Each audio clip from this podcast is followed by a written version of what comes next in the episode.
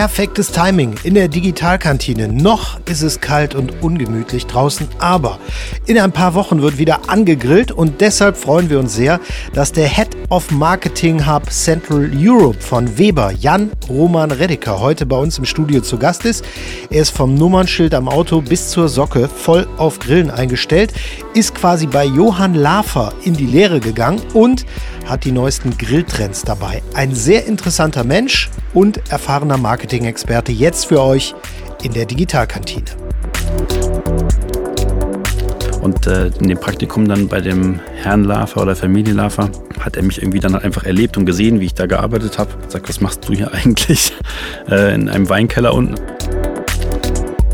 Und dann rief der damalige Chef von Weber Grill an und sagte, du Jan, wir kennen uns ja und äh, oder Herr Redeker, ich habe eine Idee mit einer, mit einer Aktion, die heißt Grillakademie. Da geht es um Grillen, da geht es um, um, um Marke, da geht es um Marketing. Das heißt, wir gehen davon aus, dass wir sagen, wir, wir entwickeln den Markt mit und sagen, in welchen Produktgruppen sehen wir, dass der Kunde Interesse hat, wo er was braucht, wo er, wo er mehr braucht, wo vielleicht auch offene Flanken sind. Ähm, und das geht dem ganzen Prozess davor. Und wenn wir dann merken, wie die Produktentwicklung darauf geantwortet hat, in den Prozess sind wir eingebunden, dann sehen wir später, wie jetzt zum Beispiel die 24er Produkte und können uns darauf einstellen, was machen wir damit. Wir gehen dahin, dass wir zum Beispiel respektieren müssen, wenn wir über Deutschland, Österreich und Schweiz sprechen, dass Österreich ist anders als Schweiz und Schweiz anders als Deutschland. Ähm, nicht nur, dass es da andere Buchstaben gibt, andere Wörter gibt, aber da gibt es auch andere Befindlichkeiten manchmal. Das heißt, da versuchen wir zumindest schon mal keine Fehler zu machen, merken aber auch gleichzeitig, ist es auch manchmal eine Stärke, wenn du konsistent bist. Du kannst dich auch ins zu kleine, also ich weiß nicht, ob das auch immer richtig ist zu sagen, Kiez A oder B hat was anderes. Ja, herzlich willkommen zu einer neuen Folge der Digitalkantine. Heute haben wir wieder einen tollen Gast für euch, der sich durch den Schnee gekämpft hat sogar. Ähm, ja, wie fange fang ich an? Eigentlich hätte ich vorher noch mal fragen müssen, wie man was ausspricht, weil ich kenne es nur als Weber, Weber Grill. Ja, äh, Jan Roman Redeker ist da, Head of Marketing, Hub Central Europe, Marketingleiter, ja, für Deutschland, Österreich, die Schweiz. Weber Steven, Deutschland. Ja. So ist es richtig ausgesprochen. Ja. Den Zusatz Steven kann ich bei Weber noch gar nicht. Ganz einfach. Der George Steven hat uns gegründet. Und die Idee kommt daher, dass er bei Weber Brothers gearbeitet hat, was eine Firma war, die Bojen hergestellt hat, also Schlosserei, Stahl. Und er hat dann die Boje aufgeschnitten, in den Garten gestellt. Die Startup-Story, also nicht in der Garage, sondern im Garten hat es angefangen. Und hat Lüftungsstütze reingemacht und wollte einfach grillen in der Windy City in Chicago. Und daher kommt das geschlossene Grillen. Und daher der Name Steven, weil er dann später die Firma übernommen hat und der andere Partner, dem das Weber und Grillen nicht ganz so seriös klang, ist dann wohl ausgestiegen und daher ist der Name bei ihm geblieben. Und so kommt Weber Steven und dann hat George quasi den Kettle erfunden, den Kugelgrill und hat mit seinen vielen Kindern ähm, die Firma weiter aufgebaut und sein Sohn Jim war bis vor einigen Jahren dann auch noch unser langer CEO, ist immer noch im Aufsichtsrat, Teilhaber auch der Firmenstruktur. Insofern ein reines Family Business. Trotzdem, vielen Dank für die Erklärung. Sehr interessant. Der Einstieg ist schon mal super gelungen. Super. Äh, herzlich willkommen nochmal, Jan. Danke. Und ähm, wie war die Fahrt hierhin? Also du bist ein paar Kilometer äh, dann doch schon in unser Studio georgelt, muss man sagen. Ja, aber kein Problem. Also als äh, gebürtiger Rheinland-Pfälzer ähm, in Koblenz bin ich dann nochmal an der Heimat eben vorbeigefahren. Meine Mutter ist Kölnerin, das heißt dann wieder vorbeigefahren an der Heimat. Ähm, nein, hat gut funktioniert. Ein paar Termine gehabt. Die Zeit kann man inzwischen ja sehr gut nutzen. Und, freue mich sehr aufs Was man bei dir direkt merkt, also wir kennen uns ja jetzt erst, ich sag mal, nach 15 Minuten. Ähm, du lebst deinen Job echt. Äh, ich hoffe, wir dürfen drüber reden, über dein Autokennzeichen. ja, Super. Das, das Autokennzeichen, sehr cool. Bar Q, ja, also B für Berlin und dann B und Q. Und dann 1952 für unser Gründungsjahr. Aber und? das muss ich sagen, habe ich meinem Chef geklaut, weil als wir nach Berlin damals mit der Firma sind, ähm, war offensichtlich, dass es im Kennzeichen Sinn macht. Und unsere eigentlichen Kennzeichen waren immer WS Weber Steven, was du eben angesprochen hast. Und dann habe ich einfach BBQ genommen und dann hatte er das gesehen hat sein Auto umgemeldet auf BWQ. Dann hat er sich die 1952 geschnappt und ich wieder zurück. Aber ist ein kleines Nebenthema, aber man kann auch mal sich um sowas kümmern. Weber Socken? Äh, ja, klar. An heute? Ja. Mir klar. auch schon aufgefallen. Also echt von Kopf bis Fuß. Aber das war es dann auch mit Weber. Ja, das war es dann. Okay, ja, wir fragen jetzt nicht nach der Unterwäsche. Weber Nee, nochmal herzlich, herzlich willkommen in der Digitalkantine und äh, bevor wir dann einsteigen mit dir als Mensch, als Person, wie du ähm, zu deinem Job gekommen bist, äh, auch nochmal ein ganz wichtiges Thema, was du eben im Vorgespräch äh, angeschnitten hast. Ich finde sowas immer ganz wichtig, wenn man solche Fragen gestellt bekommt. Äh, du sagtest, äh, Digitalkantine, wie, wie, wie kommt man zu dem Namen? Für dich passte das nicht so ganz, ne? Ja, ich habe ja einen gastronomischen Hintergrund und da ist die Kantine so das Unemotionalste auf der einen Seite, auf der anderen Seite sehr effizient und man kann schnell viel erreichen. Und in den äh, Gesprächen, die ihr schon geführt habt oder auch in den Menschen, die ihr eingeladen habt, ist es sehr persönlich, sehr individuell. Es geht auch um die Gesichter dahinter, um die Stories. Äh, und da hat mich die Geschichte interessiert. Aber die äh, eigentliche Idee heißt ja Küche, habe ich dann rausgehört. Und Küche macht Sinn, dass man in der Küche sich ja oft wie immer trifft. Da, da kommt man zusammen, das ist irgendwie wie zu Hause sein und ich glaube, deswegen hat es für mich Sinn gemacht. Aber ja, ich habe diesen gastronomischen äh, Hintergrund, daher habe ich die Frage mal gestellt. Genau, mittlerweile sind wir in einem professionellen Studio, äh, sitzen hier schön ähm, akustisch äh, mit Top-Mikrofonen, aber tatsächlich angefangen haben wir in einer, in einer Digitalkantine im Nordpark in Mönchengladbach äh, mit Blick auf den Borussia-Park quasi und äh, da konnte man in der Küche oder Kantine eher gesagt, das war so ein Essraum. Ne? Ja, im Buchungssystem ist hier auch Kantine. Genau, sehr glaub, gute Gespräche äh, führen. Mittlerweile, ja, wie gesagt, sind wir in einem professionellen Studio. Klingt dafür dann auch einen Ticken besser und äh, haben so interessante Gäste wie dich hier. Ähm, und vielleicht äh, kannst du das mal ganz äh, kurz äh, für dich ähm, ja, anreißen. Du bist jetzt ähm, Head of Marketing äh, bei Weber, natürlich auch stark im Digitalen unterwegs. Aber wie war dein Weg eigentlich dahin? Ähm, hättest du dir das damals zu Schulzeiten vorstellen können, dass du irgendwann mal quasi zuständig bist, äh, amerikanische äh, Grills in Deutschland äh, zu vermarkten? Nein. Also der, der, der Gedanke in der Schule war welcher? Wohin wolltest du eigentlich? Also wir haben jetzt 20-jähriges Abiturtreffen bald. Ich glaube, da wird man ja mit der Vergangenheit konfrontiert, dass die Leute wahrscheinlich entweder sagen, war ja klar, oder wie, wie ist das denn passiert? Mein Wunsch war immer, Verantwortung zu übernehmen, weil es mir Spaß gemacht hat, Dinge mitzugestalten. Das ist, glaube ich, die klassische Klassensprecherrolle etc. Ähm, und dann gab es doch irgendwie Kollegen oder Kolleginnen, die haben das auch gemacht, aber wesentlich sorgfältiger. Warst du denn Klassensprecher? Ähm, das weiß ich gar nicht. Auf jeden Fall war ich irgendwie immer in so Gremien drin mit so Stufen und Themen und Schülerzeitungen und wenn es um so Events ging und äh, Fußballturnier und so bei uns. Aber ich habe halt immer gemerkt, ich war dann doch nicht derjenige, der das alles auf dem Schreibtisch haben wollte und alles managen wollte. Das, da habe ich dann gemerkt, ich brauche irgend so ein Zwischending. Ähm, gleichzeitig war es mir wichtig, irgendwie mitzugestalten, auch die Zeit dafür zu investieren und auch Verantwortung zu übernehmen. Und äh, dann kam irgendwie die Situation mit der Gastronomie da rein. Also, weil meine, meine Mutter war im, im Marketing beschäftigt, also hatte ich viel mit Marke zu tun und in der Agentur damals, die diesen Wo ist der Deinhardt-Spruch, ja. äh, den kennen wahrscheinlich ja, einige, ja. aber auch nicht mehr alle. Äh, mit auf die Bahn gebracht hatten. Für mich war das, das war auch die goldene Zeit, 90er Werbeagentur. Ja. Da war ja richtig Punk und Rock'n'Roll und Sekt jeden Morgen und so. Ähm, und das hat mich irgendwie erstmal imponiert. Und dann habe ich gedacht, wow, das ist irgendwie, da geht was weiter und da, da, da bewegt man Menschen auf der einen Seite. Damals hat man das, glaube ich, noch Manipulation im Studium genannt. Aber man bewegt ja die Menschen, dass irgendetwas äh, sich von irgendetwas unterscheidet. Und nicht nur aufgrund vielleicht von Facts oder Figures, sondern irgendwie, was dieses Wort Marke mit sich bringt. Und Gastronomie kam irgendwie relativ private Gründe. Gerne essen, gerne Hotels gesehen und irgendwie da ein Fable für gehabt einfach. Ähm, und durch die Kontakte meiner Mutter in der Werbeagentur bin ich zu der Marke oder Person Johann Lafer damals gestoßen. Eher so Vitamin B, reiner Zufall. Praktikum gemacht und wollte aber eigentlich ins Hotelbusiness einsteigen. Und da ist dann so ein so der erste Schritt in meinem Leben passiert, wo ich gemerkt habe, okay, warum passiert das? Dieses Hotelstudium muss über eine Art von Ausbildungsvertrag, muss man sich akkreditieren in dem Studium in, in Ravensburg, duales Studium. Und das war eine Riesenhürde, weil man wusste nicht, welche Hotels bieten das an, wie kann man sich da anmelden. Und dann habe ich quasi meine ersten Marketingaktion gemacht, nenne ich es jetzt mal, und habe mit der Agentur meiner Mutter oder den, den Kolleginnen so eine Box entwickelt, DIN A4 mit, einem, mit einer Bürste drin und einem Spültuch und habe das mit so einem Skapell alles ausgeschnitten, damit es also in so einer hohen Box ist und habe außen drauf geschrieben, erst einmal den Abwasch und ich wollte ja Hotelmanager werden und habe dann diese Box quasi an diese Hotels geschickt, wo ich davon ausging, dass sie das anbieten und habe äh, viele verschiedene Antworten bekommen. Von geht ja gar nicht, wir sind ein Hotelbusiness, hochseriös und ein bisschen historisch, bis zu crazy Typ, den würden wir gerne mal sehen, obwohl er nicht seine Eltern ein Restaurant hatten oder irgendeine Beziehung zu diesem Business besteht, wo ja oft Generationen so ein bisschen reinkommen. Und das war der erste Schnittpunkt zwischen Marketing und Gastronomie. Und äh, in dem Praktikum dann bei dem Herrn Lafer oder Familienlafer hat er mich irgendwie dann einfach erlebt und gesehen, wie ich da gearbeitet habe und sagt, was machst du hier eigentlich äh, in einem Weinkeller unten? Dann sage ich, ja, ich bin hier durch einen Kontakt über ihren Geschäftspartner reingekommen und mache das Studium. Ähm, und, wo machen Sie das denn? Sage ich, ja, Hotel an der Mosel, habe ich einen Vertrag. Und ich musste meinen ersten Arbeitsvertrag im Leben direkt wieder kündigen, weil er dann gesagt hat, nee, wir machen das zusammen. Und er so als Typ damals, ja, das machen wir schon irgendwie. Und es gab keinen Vertrag zwischen ihm und der Uni. Aber er sagte, ja klar, ich bin ja LAFA, wir machen das jetzt irgendwie.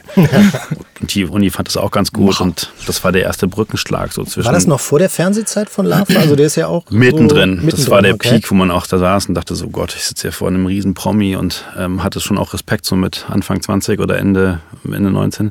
Und dann war dieser Schritt, ja. Dann bin ich da reingerutscht in diesen Laden. Ich war der Erste, der irgendwie komischer Azubi war. Auf der einen Seite war ich ein halbes Jahr an der Uni, duales Studium. Auf der anderen Seite kam ich immer in den Betrieb und dachte mir, ich bin ja schon Manager, ich kann ja alles. Und dann triffst du auch die Leute im Hotel, die einfach sau viel arbeiten und super Wissen haben und dabei auch noch mega motiviert sind und leidenschaftlich sind bis zum in die Haarspitzen. Und denkst dir so, wow, das ist das Limit, ja. Also 24-7 und 18 Stunden Tage, 90 Stunden Wochen. Und du musst aber irgendwie so eine Balance finden zwischen, ich sitze tagsüber am Schreibtisch, meistens, habe aber auch wirklich Teller geputzt, Küche gemacht und habe da von der Pike auf gelernt und man hatte irgendwie gefühlt mehr Bauchmuskeln vom Teller polieren nach ein paar Wochen. Und dachte, ist das jetzt hier irgendwie dein Managerjob? Und das war so eine kleine, harte Schule, aber ich glaube nicht vergleichbar mit den richtigen Jobs in der Gastronomie. Und dann habe ich aber gemerkt, wie schafft der das oder er als Persona, er als Firma, er als Personenmarke. Ähm, und das hat mich irgendwie auch gepackt, weil er hat mich dann relativ schnell zur Seite genommen und wir haben gemerkt, es gibt verschiedene Stärken im Unternehmen, auch von, von Mitarbeitern. Und ich hatte einen sehr engen Kollegen, der war wirklich eine eine Wucht im FMB heißt das Food and Beverage, also im ganzen Organisieren des Hotels und das war so quasi mein Sparringspartner in allem, was dann in dem, in, was abgelaufen ist im Hotel. Und ich hatte, glaube ich, vielleicht das ein oder andere Händchen für mehr die Marke Lava und die Produkte, die Lizenzen, die Verträge, die Geschäftspartner und war eigentlich so der Erste, der neben seiner sehr starken Assistentin, die bis dato so, ein, so eine Doppelrolle hatte, aus Organisation und vielleicht auch mal mitgestalten, der dann so reingekommen ist als sein, seine rechte und linke Hand. Also Heute könnte man vielleicht jemanden das Manager nennen, aber damals war ich einfach nur die ausführende Hand. Und da konnte ich halt mitgestalten. Wir hatten Partner an Bord, wir hatten Willeroy Boch, WMF, Weber Steven. ähm, und da gab es dann Lizenzverträge, es gab eigene Sublinien, WMF bei Weber, Willeroy Boch mit ihm eine Serie gemacht. Und dann saß du auf einmal an den großen Tischen mit den Marketingpartnern, mit dem WMF-CMO, mit dem ich heute noch zusammenarbeite, auf einer ganz anderen Ebene, können wir nachher nochmal einen, ähm, einen Bogen zuschlagen. Und habe dann irgendwie gemerkt, okay, Marketing, das, das macht Bock, aber parallel mach erstmal dein Hotelding fertig. Und als das dann irgendwie fertig war, habe ich ihm auch so als loyaler Mitarbeiter, weil man ja auch viel bekommen hat, habe ich für mich entschieden, zu dem Zeitpunkt, da gibt es auch nicht viel, wo du privat Rücksicht nehmen musst. Weiß nicht, ob das richtig war, aber zu dem Zeitpunkt war das okay. Ich mache jetzt nochmal drei Jahre All-In.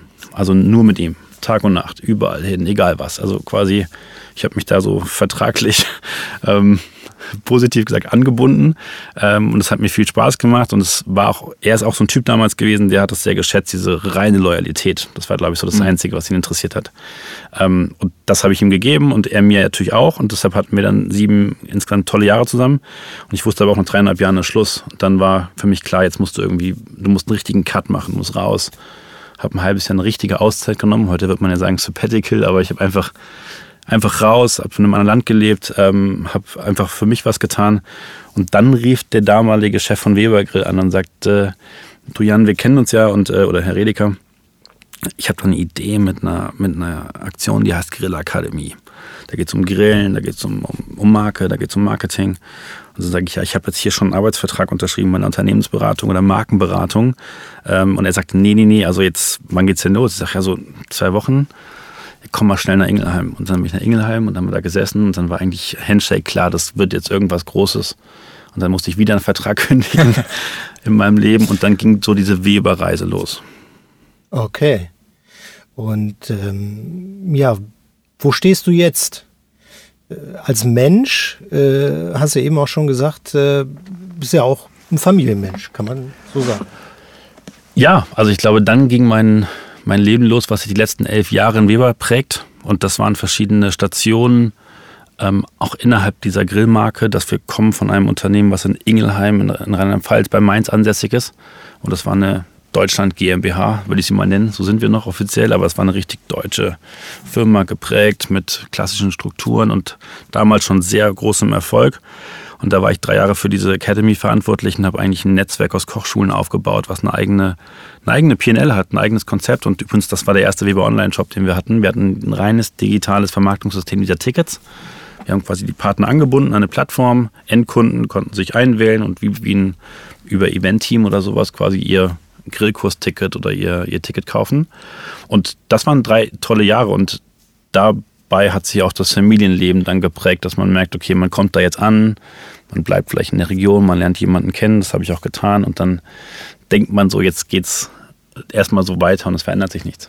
Also die wilden Larva-Jahre kann man sagen, wir, da wäre das nicht möglich gewesen, Nein. wenn ich das so äh, richtig rausgehört habe. Und äh, jetzt sagen wir mal, äh, in Sachen Weber hast du dich dann auch mehr gesettelt. So. Das glaube ich schon. Also ich glaube, dass ja oft auch mal mit so einem, einer Veränderung, sowohl Job als auch räumlich, auch so ein bisschen der, der, der Wechsel im Kopf passiert, dass man so andere Prioritäten setzt. Oder dass man sich vielleicht auch entscheidet, ähm, Dinge zu, zu hinterfragen. Sei es zum Beispiel die Balance zwischen, wie viel tue ich für mich oder wie viel tue ich für ein, eine Firma oder wie viel mache ich für meine Freunde oder auch für meine Familie. Und ich, ich bin Einzelkind, ich hatte jetzt ähm, nie den Bezug, dass wir diese Family so, ich bin die Familie bei uns, meine Eltern und ich, und wir hatten nie den Bezug, dass es jetzt so ein großes Familienleben zum Beispiel gab. Also war es von vornherein klar, meine Freunde sind sehr verteilt durch das Studium und man konnte sich einfach auch sehr gut auf den Job konzentrieren. Und durch diesen Wechsel zu einer Firma wie Weber, die eine normale Firma ist, ähm, hat man natürlich auch ein bisschen mehr Freiheiten bekommen. Man hatte nicht mehr den Druck, dass man die Person war mit der anderen Person. Bei Lava waren es einfach zwei Personen, also er und ich und, und, also alle anderen auch. Aber wir zwei hatten halt eine Beziehung und wenn das Telefon klingelt, gehst du ran. Wenn der sagt, wir fahren dahin, fahren wir dahin. Und jetzt kannst du natürlich sagen, Moment, ich bin in einer Abteilung, ich habe einen Chef, ich kann auch mal sagen, geht nicht. Oder das hat mir auch gut getan, da ein bisschen die, die Erdung zurückzugewinnen. Ja, jetzt haben wir wahnsinnig viel über Jan schon gehört. Vielleicht äh, erzähle ich da mal was über mich und äh, die Firma Weber. Ähm, mein Studium, mein Sportstudium, äh, habe ich abgeschlossen in Köln an der Sporthochschule. Und das Geschenk meiner Familie zum Abschluss dieses Studiums war ein Weber-Grill. Alles richtig gemacht. Genau. Ich, ich habe zur Hochzeit einen bekommen. Ja, tatsächlich. Das, ja, tatsächlich. Das ist jetzt alles kein, das ist eine widerliche PR-Folge hier heute. Aber ähm, nee, aber ganz ehrlich, äh, das war tatsächlich so. Bis dato hatte ich immer so Klappergrills aus dem, aus dem Baumarkt, die Martin eben schon angesprochen hat, die so Rostdinger und so weiter. Und dann äh, hat meine Familie auch sehr schnell gemerkt, dem Jungen liegt was an Kochen, an Grillen und so weiter. Und dann war klar, dem schenken wir einen Weber-Grill. Also äh, war da gedanklich die Marke Weber, und das ist wirklich jetzt schon äh, länger her, das muss so um den Jahrtausendwechsel gewesen sein.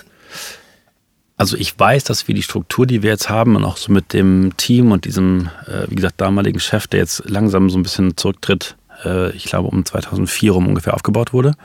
Ähm, es gibt schon länger, ein paar Jahre davor, sind wir ursprünglich entstanden als Importmarke von Le Creuset.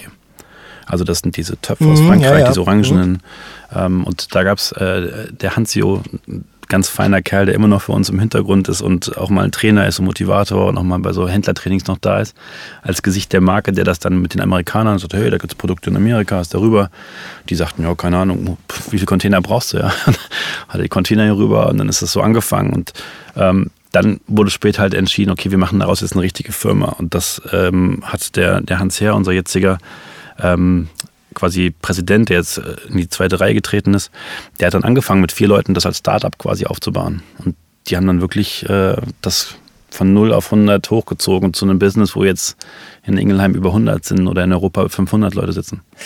Was mich interessieren würde, ich war damals so Mitte 20, als ich dann den Grill bekommen habe. Ist das so wahrscheinlich ja gar nicht eure typische Zielgruppe, die Mitte 20-Jährigen? Was ist bei euch so der typische Cluster, wo ihr sagt, das ist unser Kern, äh, um den ihr euch äh, kümmern müsst und dann wahrscheinlich auch ähm, ja, geschickt und intelligent auf verschiedenen Kanälen ausspielen oder anspielen müsst? Die Digital-Marketing-Antwort ist sehr komplex. Das die kann Frage ich mir vorstellen. Zu beantworten. Da, da kommen wir gleich. ähm, man könnte es sich einfach machen und sagen, männlich 3059. Ja, genau, das sowas hätte ich so, jetzt gerne gehört. Ja. Das wäre in die Media-Richtung, wo man auch auf einmal einfach breite Eckpfeiler setzen muss. Aber ich finde es spannend, weil du das fragst und auch weil du das sagst, dass deine Erfahrung war, dass du das in jungen Jahren bekommen hast. Ich, meine Wahrnehmung ist, dass die Marke sehr früh einen ganz anderen Weg gegangen ist als die sogenannten anderen Anbieter ohne Wettbewerber oder, oder Handelsprodukte zu nennen, sondern sie hat so von vornherein gesagt, da ist ein Produkt, das hat einen Wert, das hat eine Geschichte, das hat eine Bedeutung, das hat ein, auch ein extrem gut durchdachtes Konzept mit Abständen und, und Luftzirkulation. Also es funktioniert einfach auch perfekt. Es hat gute Materialien und es ist wahrscheinlich, der große Unterschied damals war, es ist wesentlich langlebiger als der ja. Rest, das hast du eben auch ja. gesagt. Und dann kommt man hin und sagt, das kostet aber halt damals schon vier oder fünfmal so viel wie das Durchschnittsprodukt in dieser Branche. Also brauchst du ja auch irgendeinen Unterschied, dass du so ein Produkt vermarkten kannst. Und damals wurde, glaube ich, ein wichtiger Schritt gemacht, dass man sagt, man geht eben hin und sagt, man geht zu sogenannten Fachhändlern. Das gibt es nicht oft in Europa, in Deutschland gibt es das. Das sind so ähm, Fachhändler, wo ein Unternehmer dahinter steht, der sagt, ich wähle dir in unserem Falle vielleicht Haushaltswaren aus oder Outdoor-Möbel. Manche sind sehr hochwertige Gartencenter, die dann das Ganze um, um Möbel und um Grillgeräte erweitert haben. Und so hatten wir ganz früher, ähm, und die haben wir heute noch, äh, die Partner, ein Netzwerk aus aus Unternehmern, die uns einfach auch mit unterstützt haben und getragen haben und wir die auch und haben die über ein Konzept, das hieß halt damals Grillakademie, ähm, dafür begeistert, dass wir sie eingeladen haben und haben ihnen eigentlich gezeigt, was das Gerät kann und vor allen Dingen, was das auch für vielleicht Emotionen oder auch für Ergebnisse mit sich bringt für deren Endkunden und dass die dahinter stehen und dann haben die uns auf den Trichter gebracht zu sagen, ja, okay, das ist ein super Training hier gewesen, aber kann ich es auch privat machen? Mal mit meinen Freunden oder Familien oder sowas kommen und dann Daher kommt dann so auch die Brücke von, wir vermarkten das Gerät an neue Zielgruppen in einem ganz anderen Preissegment über ganz andere Händler, als es vielleicht der, der normale Hersteller damals getan hat. Und parallel entsteht dieses Endkonsumenten-Business über diese Grill Academies, dass man sagt, man bietet einfach was an, dass der Kunde Spaß hat, mit uns zu grillen und zahlt sogar noch dafür und kriegt auch viel, aber er bekommt einen anderen Zugang zur Marke. Und das war das Fazit, was ich am Anfang bekommen habe, als es hieß, was machst du jetzt? Ich bin bei Weber. Ist das nicht, ist das nicht, was ist das denn? Weil manche, sage ich Grills, dann denken die manche, okay, das ist jetzt so ein Bauwagen oder sowas oder der irgendwie Würstchen herstellt. Oder Grills, dann sage ich, nee, das ist so ein Grillhersteller. Und dann kam auch oft, ah, gibt es auch so Kurse oder sowas. Oder haben die nicht auch so ein Buch rausgebracht, kam oft so eine Grillbibel. Und da hat man schon gemerkt, die Marke geht andere Wege und mutige andere Wege. Und wahrscheinlich, oder die Kausalität müsste man prüfen, ist das ein Grundstein des Erfolges, dass man sich sehr früh die Frage gestellt hat, was soll später mal das Ziel sein, wo wollen wir hin? Und wir wollen eine Marke aufbauen, die sich abgrenzt, die einen Mehrwert bietet, die aber auch ein Potenzial hat, eben über neue Preispunkte, neue Innovationen zu schaffen und deshalb wahrscheinlich auch einen mutigen Anfang braucht. Hat funktioniert. Was mich an der Stelle dann interessieren würde, äh, weil wir auch mal äh, eine Kollegin hier hatten von Deichmann, die zum Beispiel dann auch mal einen Einblick gegeben hat, dass dieses Marketing natürlich global in jedem Land oder auf jedem Kontinent komplett anders aussieht. Jetzt hast du gerade über diese Grillakademie und diese kreativen Wege äh, erzählt und äh, von Fachmärkten, die es halt in Deutschland so gibt. Äh, unterscheidet sich dieses Marketing äh, dann komplett zu dem zum Beispiel in den Staaten? Gehen die einen komplett anderen Weg? was das angeht, auch wegen der Kultur, des Barbecue in Amerika vielleicht auch? Also wir haben immer dieselbe DNA. Also wir kommen immer von derselben Hintergrund, von der Geschichte, von den Produkten. Im besten Falle immer dieselbe Bildsprache, dieselben Schwerpunkte, dieselben No-Gos. Der Erfolg ist wahrscheinlich auch damit gekommen, dass man sich aber auch ganz stark an seinem Markt orientiert und sagt, für wen ist es denn eigentlich? Dass die Marke global gleich aussehen muss, vielleicht oft auch ein Trugschluss im Marketing, so gefühlter Marketieransatz, gleich sein, konsistent sein, aber du darfst ja auch nicht überall falsch gleich sein. Und du brauchst dann so diese DNA, dass man sich, dass man Wiedererkennungseffekt hat, dass man sicher ist, dass die einen nicht das und die anderen das machen. Und ich glaube, das schaffen wir global sehr gut. Aber wir haben es eben auch geschafft, Unterschiede zu machen, dass Märkte unterschiedliche Erwartungen haben. Gerade bei uns das Essen, es ist unterschiedlich. Was spricht die Leute in Land A oder B an? Global ist es ganz oft, dass auch einfach ein Lobster ist für ganz normal in den USA. Bei uns ist es ein super Luxusprodukt. Wenn, wenn wir jetzt über Steaks oder sowas reden oder über große Fleischstücke, in ganz vielen Ländern ist es noch total normal und ganz easy. Und wir merken doch auch schon in unserem Markt, man sollte mal was anderes dazulegen. Ja. Und man darf vielleicht gar nicht mehr davon ausgehen, dass es jetzt der einfachste und erfolgreichste Weg ist, ein großes Stück Fleisch zu zeigen. Zu grillen, ja. Immer noch in den Kursen und in der Umsetzung. Da sind wir noch, ist es noch ein sehr, sehr schönes Thema, ein, ein gutes Stück Fleisch zu grillen. Aber zum Beispiel im Zeigen ist es so die Diversity auf dem Grill, würde ich sagen. Das ist einfach erwartet, was auch richtig ist. Und das pushen wir vielleicht mehr als andere Märkte. Aber gerade die globale Markenausrichtung, die muss, die muss safe sein, die muss auch irgendwie passen. Und wir haben dann das Glück, dass wir vor einigen Jahren in äh, Berlin ein, ein Europe Headquarter gemacht haben für Emerging äh, Markets für Afrika, für Europa, also die EMEA-Region heißt die. Und die stellt sich jetzt quasi so auf, dass wir die Konzepte teilweise auf der Basis der globalen Ausrichtung selbst erarbeiten, haben eigene Kampagnen, eigene Visuals, haben eine Agentur, auch jetzt wie Scholz an Bord in Berlin, die uns quasi genau an die, wir nehmen sie an die Hand und sie uns dann gleichzeitig und sagt, okay, das soll für unseren Markt jetzt der Fokus sein.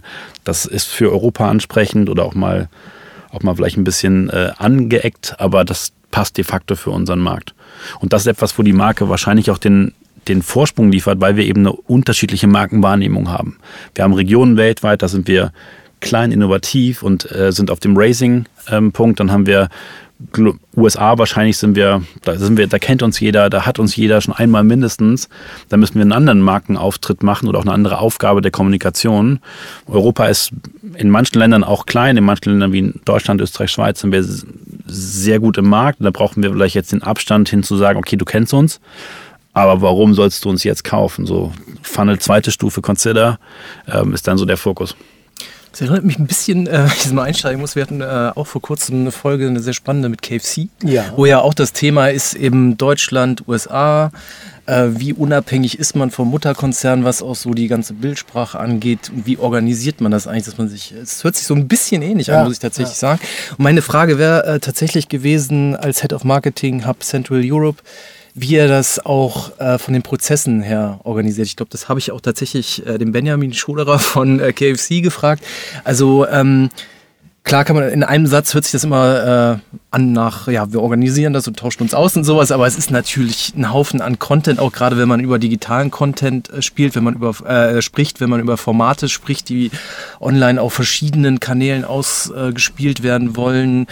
Ähm, wie, wie geht ihr daran, euch zu organisieren? Auch gerade, sage ich mal, das ähm, Zusammenspiel vielleicht von Vorgaben des Mutterkonzerns, also dass man bestimmte No-Gos hat, die niemals aufkommen, dass man sich da eng abstimmt. Auf der anderen Seite aber eure Kreativagentur, die natürlich Input liefert, dass, ähm, sage ich mal, Time to Market auch noch, äh, ist ja ein Thema, dass das auch noch ähm, ja, gewährleistet werden kann, dass man schnell genug auch draußen ist. Ich weiß nicht, vielleicht spielt es auch bei euch gar nicht so die gravierende Rolle. Ich meine, beim Fast Food ist natürlich äh, ordentlich Druck, aber ich könnte mir vorstellen, eigentlich ist es bei euch auch ein Thema natürlich, wie lange etwas braucht. Ähm, um die erste Frage zu beantworten, die Organisation ist aufgeteilt in zwei Ebenen. Die eine ist, wir planen uns über die Region in Europa, indem wir zum Beispiel uns zusammenfinden in gewissen Abständen, in gewissen Kreisen an Personen, wo wir sagen, okay, in dem ersten Moment geht es darum zu wissen, welche Produkte kommen. Das heißt, die, die bekommen wir quasi aus global.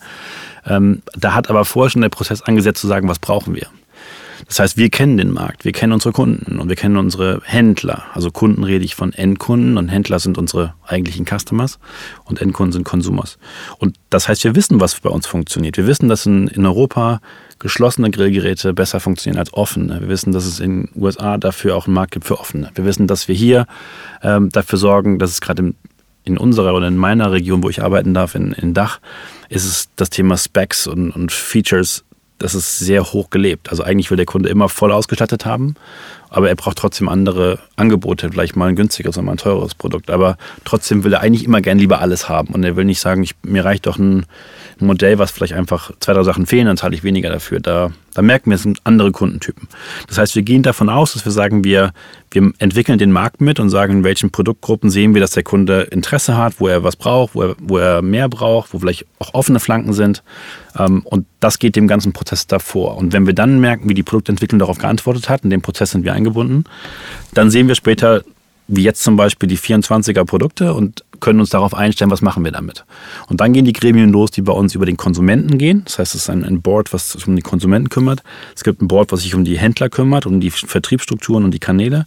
Ähm, und dann gibt es quasi sogenannte Grosscamps, Bootcamps, Thinktanks, ähm, die heißen wirklich so, ähm, wo wir uns hinsetzen und sagen, okay, wie kriegen wir die Pads auf die Straße? Das ist genau was, was du sagst. Und dann geht quasi die Maschine los zu sagen, okay, dann ist, wenn das so ist, dann geht das Briefing an die Agency und dann wird es weiterentwickelt aus dem Headquarter, die arbeiten an den Dingen und dann geht es wieder in die, in die Boards mit uns als sogenannte Hubs, das heißt bei uns einfach Regionen und die geben Feedback und feinjustieren das dann. Und dann geht es wieder einen Schritt zurück und dann wird es finalisiert und dann wird es in die Märkte übertragen und dann wird es lokalisiert. Und dann machen wir aus einer Headline oder aus einem Claim oder aus, einer, ähm, aus einem, aus einem Asset-Tool machen wir dann quasi was, was für die Sprache passt. Und dann entwickeln wir natürlich daraus dann auch die Transcription und nicht nur die Translation. Und dann wird es hoffentlich etwas, was nachher für den Markt zugeschnitten ankommt. Beim Thema Lokalisierung, wie granular arbeitet ihr da? Also ist das äh, wirklich, sag ich mal, auf Länder bezogen oder geht es noch weiter runter auf Regionen, auf vielleicht sogar Städte, ist alles möglich? Städte leider noch nicht. Ja. Ähm, Wäre ich gerne. Okay. Das ähm, konnte man gerade in den Augen sehen. also ich habe sechs Jahre in Berlin gelebt und wenn du dann durch Mitte läufst und siehst eine andere Coke-Werbung als in Friedrichshain, da geht ja schon so ein Marketingherz auf. Ja? Also ja. mit einem anderen Tonfall, einer anderen Tonalität, ähm, wo du merkst, es hat einfach jemand gemacht, der sich hier auskennt, der kommt von hier, der spricht die Sprache des Kiezes. Ähm, das ist, das ist, da kriege ich Gänsehaut. Also, ja. aber also, gut funktioniert. Das ist richtig, ja. richtig großes Kino. Ähm, wir gehen dahin, dass wir zum Beispiel respektieren müssen, wenn wir über Deutschland, Österreich und Schweiz sprechen, dass Österreich ist anders als Schweiz und Schweiz anders als Deutschland. Ähm, nicht nur, dass es da andere Buchstaben gibt, andere Wörter gibt, aber da gibt es auch andere Befindlichkeiten manchmal. Das heißt, da versuchen wir zumindest zumindest schon mal keine Fehler zu machen, merken aber auch gleichzeitig, dass es auch manchmal eine Stärke, wenn du konsistent bist du kannst dich auch ins zu kleine, Ver also ich weiß nicht, ob das auch immer richtig ist zu sagen, Kiez A oder B hat was anderes, sondern wir nutzen einfach auch die Stärke und sagen am Ende des Tages, was generiert ein Impact für uns, aber auch unsere Endkunden und was macht einfach Sinn. Und dann gehen wir sehr pragmatisch auch vor und sagen, wir wollen unsere Energie, unsere Kraft, unsere Budgets dahin packen, wo sie gebraucht wird. Und das ist dann so eine Art Not-to-Do-Liste, nennen wir das intern. Und sagen, natürlich kriegst du über möglichst viele Kreativsessions eine, einen Tank an Ideen. Du musst aber am Ende die wirklich ganz, ganz gut selektieren und sagen, okay, damit bringt, we move the needle damit. Oder die anderen Themen sind nice to have. Und dann kommst du ja auch irgendwann in ein Ressourcenthema und in ein Budgetthema. Und ich glaube, darin liegt wahrscheinlich auch die Stärke von der Marke, dass wir auf dem Tempo sind und hoffentlich bleiben und ausbauen, dass wir uns eben ständig immer diesen Herausforderungen stellen und nicht zu breit oder zu groß, zu komplex, zu kleinteilig werden. Aber das ist anstrengend, ja. Da schließt sich noch eine Frage an, die auch aus einer anderen Folge resultiert, nämlich Warsteiner. Wir hatten eine Folge mit Warsteiner und da kam auch das Thema auf, ähm, Live Experience ist für uns enorm wichtig. Das ist bei euch auch, Grill Akademie, du hast es angesprochen. Wenn jemand mit der Marke in Kontakt kommt, sind, war damals so, äh, die Quintessenz ist es eigentlich live, ist für uns im Stadion, da werden die wirklichen Emotionen erzeugt. Das pushen wir dann auch mit äh, digitalen Mitteln. Ähm, aber zunächst einmal live im Fokus. Wie würdest du so den Stellenwert bei euch bezeichnen? Welche KPIs sind vielleicht auch digital enorm wichtig? Ist das erstmal einfach Awareness zu schaffen, dass es eine Grill Academy beispielsweise gibt? Also wie siehst du das äh, Zusammenspiel? Das ist ja enorm wichtig bei euch auch. Ist das ähnlich gelagert, dass da äh, einfach das Live-Erlebnis äh, die, die totale Emotion sozusagen transportiert? Oder wie würdest du das bewerten? Also wenn man das Bild aufmalen würde von dem Lagerfeuer, dann würde ich sagen, ist die Live-Experience das Feuer die ist im Zentrum. Alle sitzen drumherum. Und dieses Fund und diesen Mehrwert haben ja viele Marken gar nicht. Und wenn ich jetzt aus der Marketingbrille gucke, dann würdest du sagen, du baust eine, eine Audience auf, du hast Awareness, du bildest Fokusgruppen oder, oder, oder Zielgruppen, die willst du einzeln ansprechen und dann wieder ansprechen, Retargeting und dann im Funnel runterziehen. Das ist alles so die, das ist einmal eins, ja, was wir alle als Marketeers machen. Und dann kommst du mit Grilling Experience um die Ecke und sagst, was würde das bedeuten? Das heißt ja eigentlich, du schaffst eine Awareness, weil es irgendwie ein Interesse da sein muss. Und das ist dann bei uns, ist es eine schöne Zeit verbringen. Äh, du riechst es, das kennen wir alle. Ähm, irgendwie, das ist ein super angenehmer Geruch, wenn irgendeiner grillt in der Nachbarschaft. Ähm, dann ist Feuer sehr emotional. Alle zieht zum Feuer. Das ist ein paar tausend Jahre alt bei uns in der DNA. Ähm, dann schmeckt das gefühlt irgendwie, als hätte es jemand für mich, nur für mich gemacht, weil es auf dem Feuer gemacht wurde und auch vielleicht mit einer gewissen gewollten Unperfektheit und das auch sehr sympathisch ist. Und dann sagst du, die Leute machen sogar mit und dann bist du bei, das will dann der Klick sein eigentlich. Das ist dann die Engagement Rate. Ähm, und die haben wir halt zu 100 Prozent bei allem, was wir live machen. Und da wir diesen, diesen Stream oder ich durfte ihn ja sogar begleiten und mit aufbauen, dass wir ihn komplett parallel vom Marketing hatten, hatte das extreme Vorteile, bestimmt auch Herausforderungen, aber Vorteile, dass wir daraus eine eigene Business Unit gemacht haben und haben gesagt, okay, wir gehen da einfach aufs Ganze. Ich hatte eine eigene, ein eigenes Marketingbudget, wir hatten ein eigenes Team, sowohl im Headquarter später, wo ich war, als auch in, in der Region. Und wir haben einfach das Gaspedal runtergedrückt, was Live Experience oder Grilling Experience heißt bei uns angeht. Dazu gehören zwei Konzepte. Das eine ist, wir haben Schulen aufgemacht oder Grill Academies mit Kochschulen, die ein Sommerloch hatten. Kochschulen haben Sommerlöcher, ja. Die haben Weihnachtsfeiern, die sind drin. Wer will im Sommer in eine Kochschule gehen? Keine äh, keine Sau. Passt, passt doch zum Thema Grillen raus. das Wort. Ja. Genau. Und dann haben wir gesagt, hey, das ist ein tolles Konzept. Das ähm, habe ich intern übernommen, als ich angefangen habe mit ein paar Kochschulpartnern. Und wir hatten super Leute da am Start, die uns unterstützt haben. Und dann hatten wir am Ende 35, jetzt haben wir über 100 in Europa. Ähm, dass wir gesagt haben, das ist einfach ein Win-Win die, das sind Profis, das sind Köche, ähm, wenn die Bock auf Grillen haben, die Kunden kommen im Sommer dahin, das heißt, die haben das Sommerloch ausgefüllt. Und so ist wirklich eine Art von Welle entstanden, dass du gesagt hast, du gehst zu Weber und hast einen super schönen Grillabend. Das Produkt war fast zweitrangig, weil die Leute einfach verzaubert sind von den Möglichkeiten, die du hast, kommen von den eigenen Kindheitserinnerungen von einem Dreibeingrill oder einem Schwenker oder von irgendwas anderem oder du sagst klappriger irgendwas Grill, ähm, sondern du kommst dahin und du fängst auf auf einmal auf dem Grill an, irgendwie zu kochen, ohne dass du kochen willst oder sogar eine Affinität dazu haben musst. Und du machst tolle Sachen und du machst einen Flammenkuchen, du machst irgendwie, du machst was, du machst einen Kuchen, du machst was Süßes, äh, du machst das Stück Fleisch in total rosa, ohne Stress. Ähm, du beginnst die Leute irgendwie mit Geschmack zu begeistern, dass sie sagen, das schmeckt ja Wahnsinn. Oder dieses, diese Planke, dieses Holzbrett mit dem Lachs drauf oder so, ja, wo dann innen drin glasig ist, außen schön kross und hat eine gewisse Rauchnote. Und dann hast du dieses Grilling Experience Thema. Und dann stehst du da und sagst, okay, da gibt es ein Netzwerk, da kannst du hingehen und machst Kurse. Und dann sagen wir, ja, okay, aber wo ist der Bezug zu unserer Marke? Wird dann mein Ex-Chef sagen ähm, oder Chefin und sagen, okay, wir verkaufen Grills. Und dann haben wir gesagt, wir bieten das Konzept auch an für unsere Händler bieten denen einen Pool an aus zertifizierten Grillmeistern. Intern heißt es Certified by Weber, das sind Grillkurse. Und der Handel kann die buchen und macht diesen Grillkurs im Handel. Wir hatten gestern erst die Schulung bei uns und ich habe viele alte Gesichter gesehen und ähm, Hände geschüttelt und die brennen, wortwörtlich. Ähm, die brennen und die laufen da raus, die, die haben die Jacke an, das Logo drauf, die werden empfangen, die bauen die Grills auf. Und der, der Händler, der Kunde, der verkauft die Tickets. Also im besten Falle hat er daraus auch ein Businessmodell. Und wenn es ein selbstbezahltes Kommunikations- oder Marketing-Tool wäre, es ist alles erstmal offline. Und wir haben natürlich dann auch gesagt, wie schaffen wir dann die Brücke zu uns als Marke, auch das zu skalieren. Und das geht nur über digitale Prozesse. Und da war relativ früh klar, wir brauchen einen Webshop.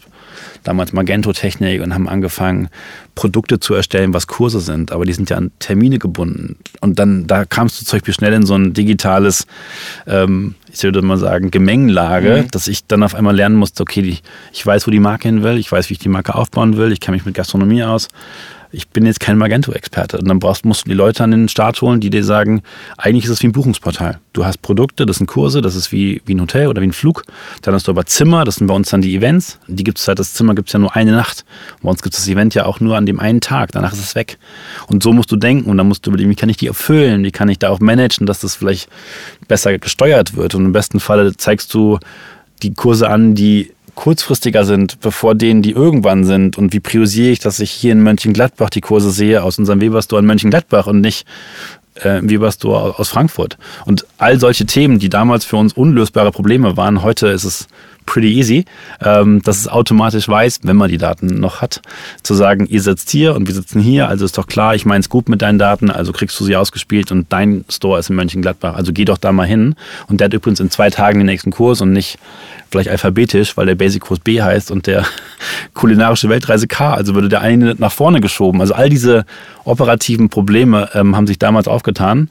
Und das war für uns die, die Spielwiese der digitalen Verkaufsprozesse, die jetzt natürlich professioneller ist, aber das war sehr spannend zu beobachten, gerade so, wo man jetzt steht. Aber insgesamt kann man ja sowieso bei euch sagen, also du hast es ja auch schon mehrfach angesprochen, ihr seid ein wahnsinnig kreatives Unternehmen.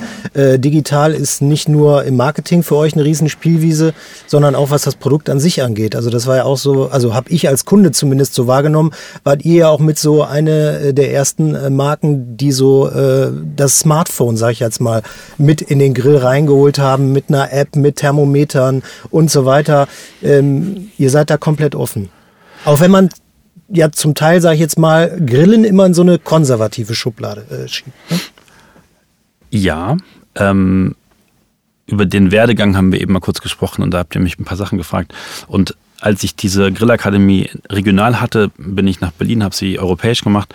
Und als das eigentlich gesettelt war, das Konzept, und musste nur noch weiter ausgerollt werden, ähm, ist dieses IoT-Thema aufgekommen.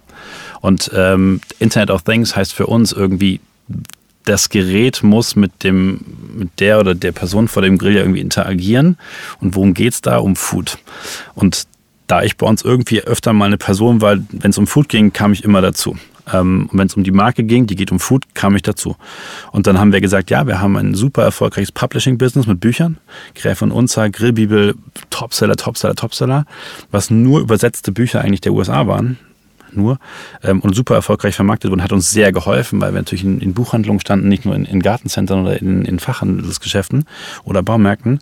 Und dann haben wir gemerkt, okay, wir haben Food, wir haben die Kunden, wir haben die Grillakademien, wir haben die Grillmeister und der Kunde, nehmen wir euch beide jetzt, der hat einen Grill, steht zu Hause und was macht der?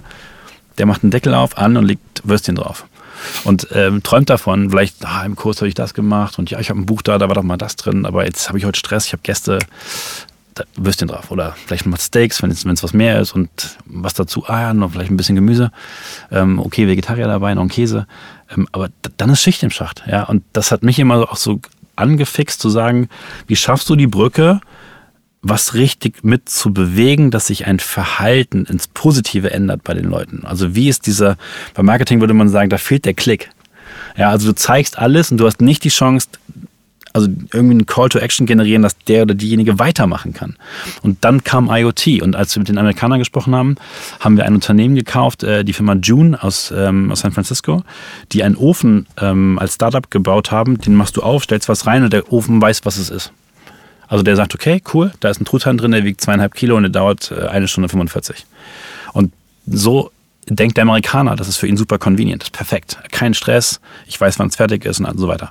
Und ähm, der Amerikaner hat wohl ein Fable für, für Bacon. Und Bacon macht man gerne in der Mikrowelle. Das ist der Geheimtrip, ja. Echt? Also einfach nur ein Teller. Das interessiert mich jetzt.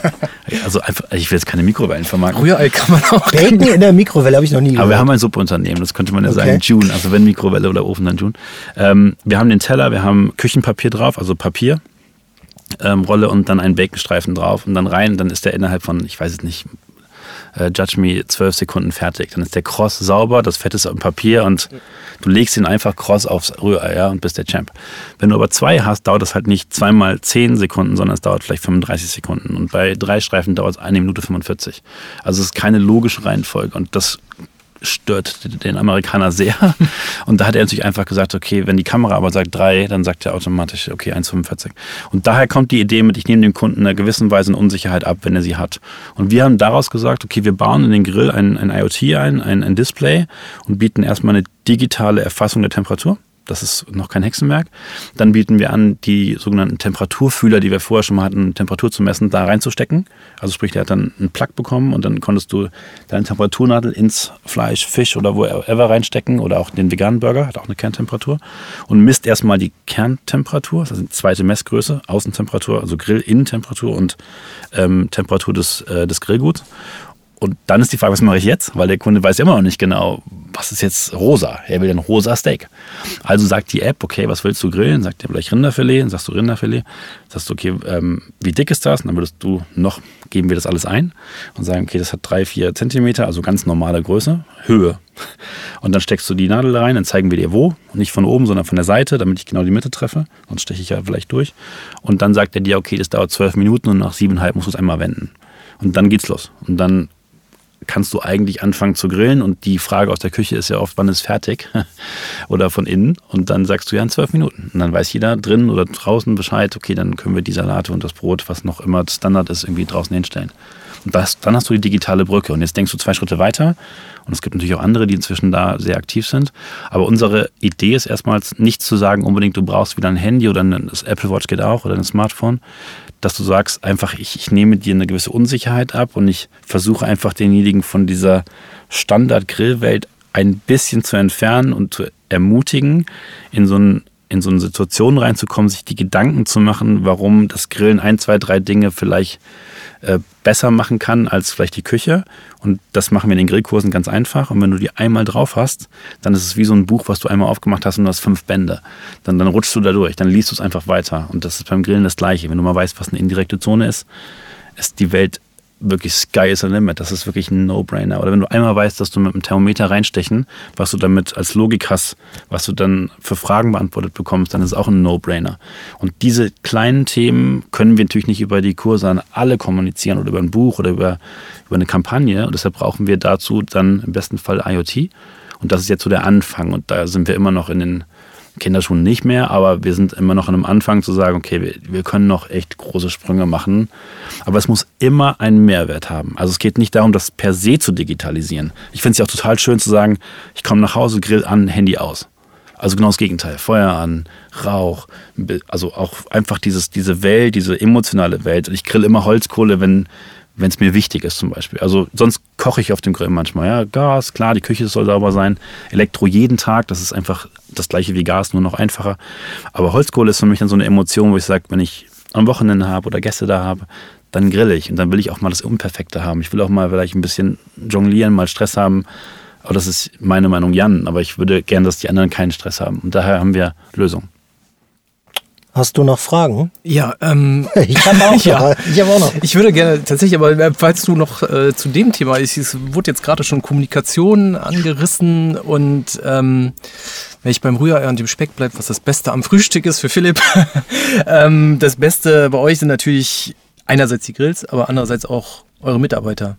Und du bist ja eben Führungskraft. Mich würde da ähm, nochmal interessieren, klar, ich habe jetzt ein riesengroßes Bild von Emotionen und äh, Veranstaltungen äh, im Kopf. Aber es ist natürlich auch alles dahinter professionelle, harte Arbeit sozusagen.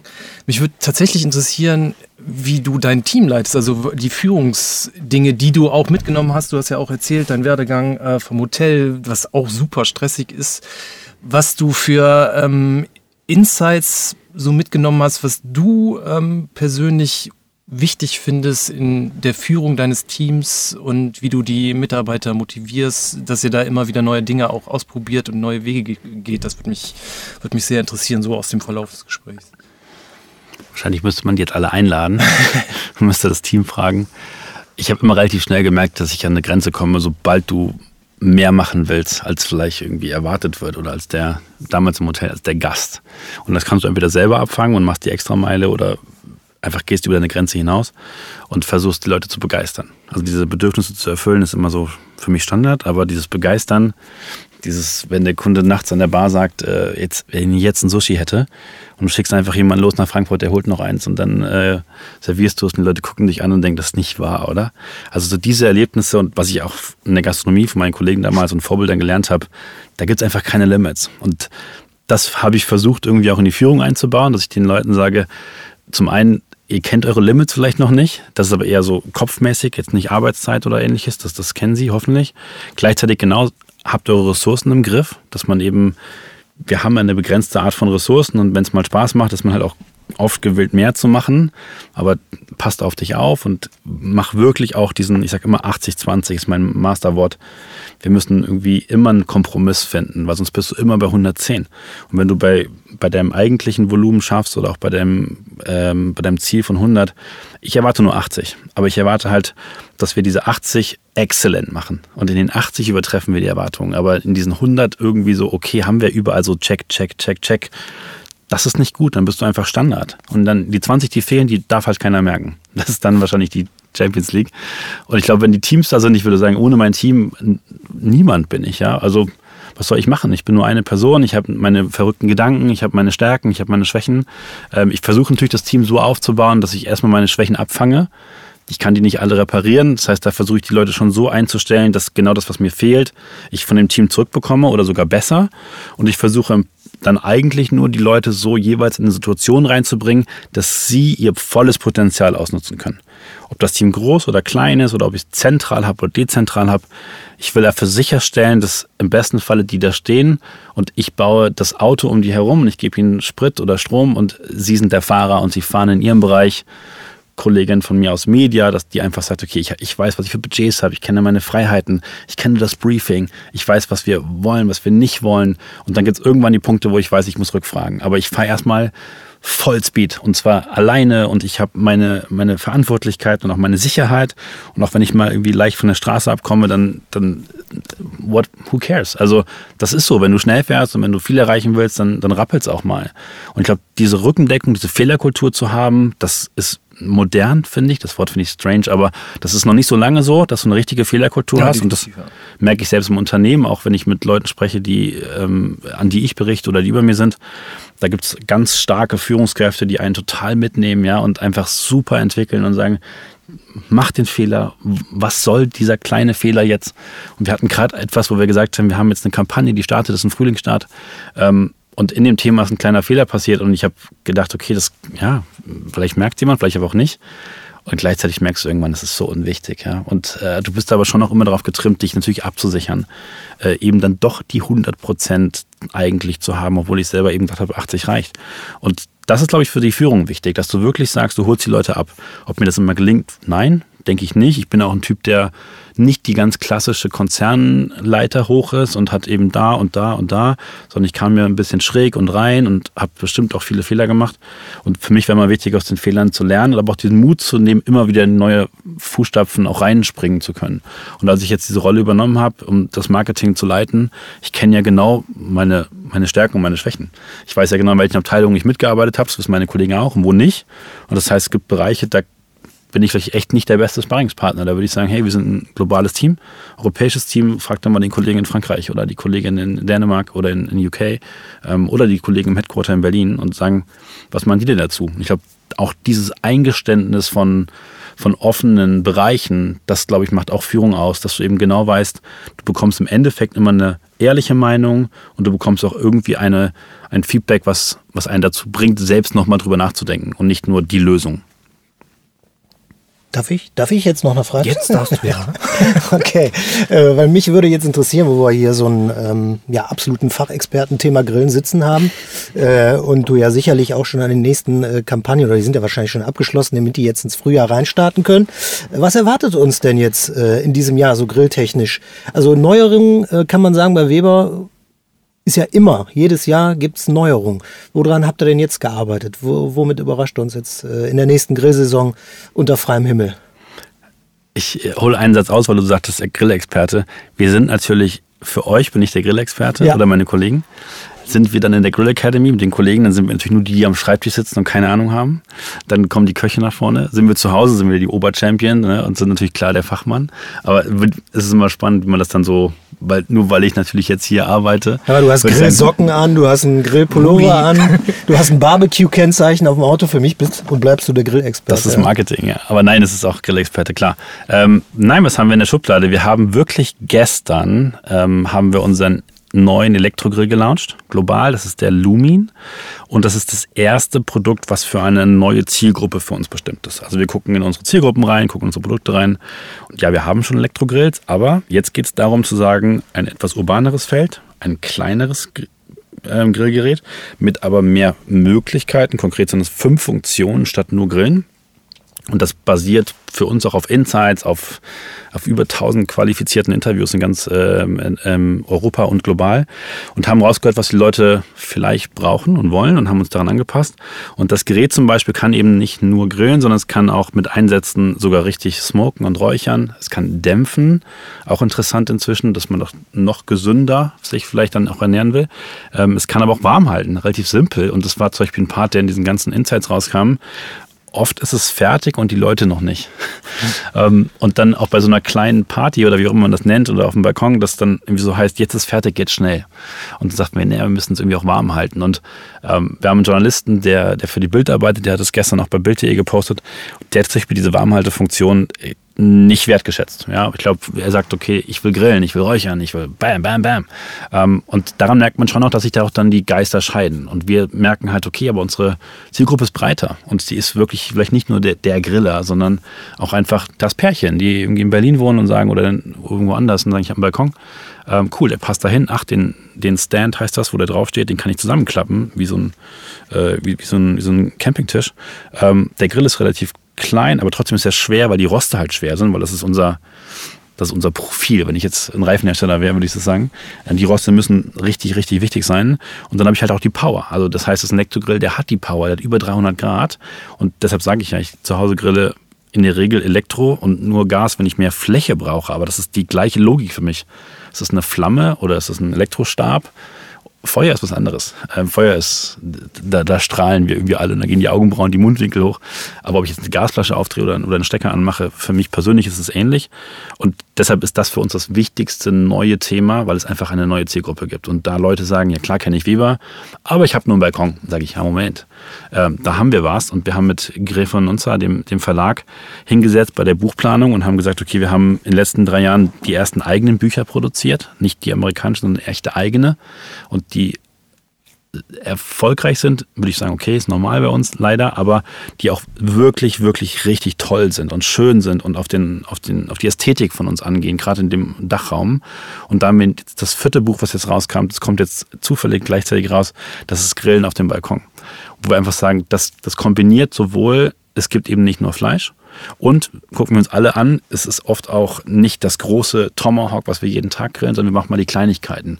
Und dann geht es auch in den Alltag rein, es geht in New Work rein. Wir haben mehr Homeoffice. Leute können einfach mittags mal grillen, weil es dauert nur eine Viertelstunde.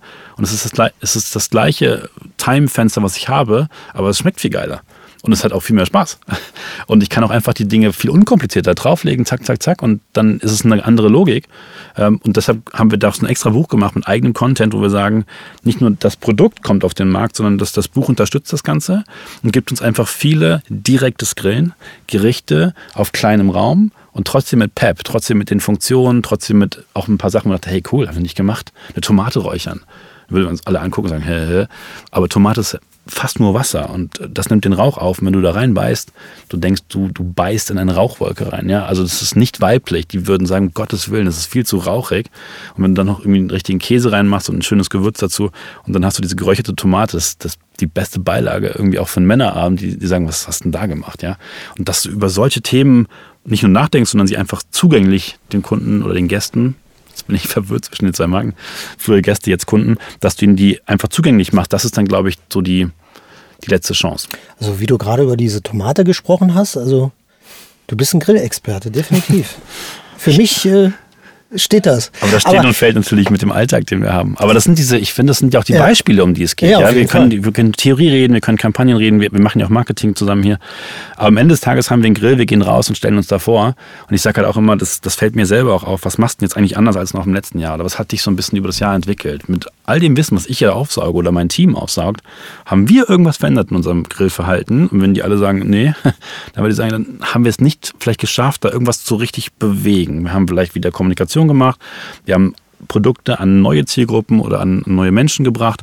Und daher finde ich diesen Lumin Grill wirklich so spannend, weil er einfach zum ersten Mal auch den Mut für uns gibt, auch, auch mediatechnisch in eine andere Zielgruppe reinzugehen, teilweise weiblicher zu sein, weil das eine Couple-Entscheidung, ja. Also Stadtbalkon, der gehört nicht ihm, der gehört beiden, nenne ich es jetzt mal, ja, oder ihm oder ihm oder ihr oder ihr.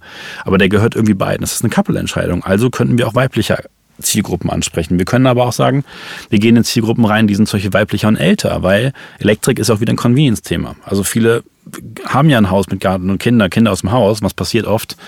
Haus wird dann vielleicht doch weitergegeben oder verkauft sie stehen irgendwie in einer Wohnung und brauchen nicht mehr diesen ganzen Stress mit dem Garten und sagen dann, okay, aber das Gas und die Unsicherheit und der Balkon und äh, Elektro ist doch geht nicht auch Elektro? Und du merkst, da hast du gar nicht drüber nachgedacht, weil die finanziellen Möglichkeiten würden nicht sagen, ich kann mir kein Gas leisten oder sowas oder also Gasgrill, sondern du, es ist einfach ein Convenience-Grund. Und das ist natürlich wieder ein Thema, wo du mit so einem Gerät, so auf der einen Seite könnte man sagen, grün, Elektro und ein bisschen nachhaltiger, aber auch erlaubt auf einem Balkon, der vielleicht zur Miete ist, aber auch viel einfacher an, aus, Stecker, keine Flasche, kann leer sein, Gas, Risiko für einige noch, ist ja keins. Aber das finde ich so interessant, warum dann Marketing so Spaß macht, weil du dich eben immer wieder in neue Zielgruppen reinversetzen darfst und dafür die richtigen Konzepte auf die Straße bringst. Ich habe fertig. Ja. Fehlt dir noch was? Oder fehlt dir noch eine Botschaft, die du dabei hattest, die du, die du noch rüberbringen wolltest? Möchtest du jemand grüßen? ähm, also natürlich würde ich auf jeden Fall, weil es ja hier um Weber auch geht, ich glaube, du hast das Team eben angesprochen, ja. Also das Team ist so wichtig und ich glaube auch, dass mein Team hier, was ich leiten darf und was mich unterstützt, das bringt auch irgendwie mich in meine Situation, wo ich jetzt sein darf. Also immer schon. Ich glaube, dass dieses Team das sind Expertinnen, das ist fast weiblich nur. Ähm, und du merkst irgendwie auch, da brennt einfach jeder, was ihr eben so ein bisschen sagtet im Vorgespräch und äh, wir sollten direkt anfangen. Man merkt, da ist Emotionen drin und so, auch bei mir. Das ist bei uns bei jedem der Fall. Ja, das ist vom von demjenigen, der die Rechnung bucht, bis zu demjenigen, der irgendwie im Vertrieb sitzt, aber auch äh, demjenigen, der irgendwie im Customer Service, das gehört auch zu meinem Bereich sitzt und kriegt nur Beschwerden den ganzen Tag, ja. Trotzdem haben die mega Bock und sind total motiviert und gehen am Ende raus, dass der Kunde sie bewertet mit unserem Satisfaction Score und der ist irgendwie äh, über 85, 90 Prozent, obwohl die Kunden, die rufen ja negativ an und sie drehen sie im Gespräch und wenn wir ihnen sogar noch was, was verkaufen können, was ihnen fehlt in dem Moment, weil dann einfach auch das, das, das Bedürfnis komplett gedeckt ist, das finde ich total wahnsinnig, ja, wie die Leute einfach da richtig alle eingestellt sind. Und das macht einen irgendwie, glaube ich, schon stolz. Ähm, dass man natürlich eine Familie hinter sich hat, die das Ganze möglich macht, das darf man auch nicht unterschätzen. Ja, dass man immer, es ist nicht 50-50, wenn ich ehrlich bin bei uns. Also ich bin nicht 50 zu Hause und 50 am Arbeiten, meine Frau aus und es ist ein leichtes Gewicht dass die Family mehr von meiner Frau gemanagt wird und dass die Kinder auch merken, dass Weber, die wissen, was Weber ist, weil es einfach präsent bei uns im Leben ist. Ähm, aber das ist, glaube ich, auch etwas, wo man dann irgendwann merkt, okay, ist das Meeting jetzt noch nötig? Oder ist es nicht wichtiger, diese Stunde abends am Tisch zu sitzen und mal in Ruhe zu sagen, hey, wie war dein Tag? Ähm, und das ist dann wahrscheinlich auch so eine Botschaft, die ich meinem Team gebe und sage, bitte, bitte geht nach Hause, ja, macht nicht zu lange, versucht mir Themen zu geben, dass es eben nicht dafür sorgt, dass ihr am Wochenende oder irgendwas machen müsst, sondern die Verantwortung mitzutragen, aber auch das Vorbild zu sein. Und dann auch, ich gehe pünktlich, ähm, oft, äh, weil ich mache zwar, wie wir alle, 24-7 irgendwas und wir haben Calls nachts mit USA und wir haben das Handy dabei und so, aber ich finde auch diese Vorreiterrolle und dieses New Work auch zu leben, ich glaube, darin unterscheiden sich dann wahrscheinlich auch später die Motivationen von den Leuten, vielleicht in Team A oder in Team B lieber zu arbeiten, dass man es eben lebt und vorlebt als, als hoffentlich Leader und nicht nur als Boss. Vielen Dank, Jan Redeker von Weber, Steven, wie ich heute auch gelernt habe. Viel gelernt in der Folge. Mein Magen hat gerade geknurrt. Genau, ich gehe raus. Ich gehe geh raus und werde das direkt mit dem Bacon ausprobieren in der, in der Mikrowelle. Ich hoffe, man hat's nicht das ist natürlich nicht das Wichtigste, was ich mitgenommen habe. Das darf vielen, jetzt nicht hängen bleiben. Ja. Nein, nein. Vielen Dank für den Besuch ich und ähm, ja, viel Erfolg für die neue Grillsaison, die bald im Frühjahr dann startet. Wobei wir haben auch gelernt, im Winter kann man auch grillen. Und, ähm, wir haben nicht abgegrillt, also wir, genau. wir, grillen durch. Vielen Dank für deinen Besuch und äh, ja, besuch uns gerne nochmal. Sehr gerne. Ich danke euch.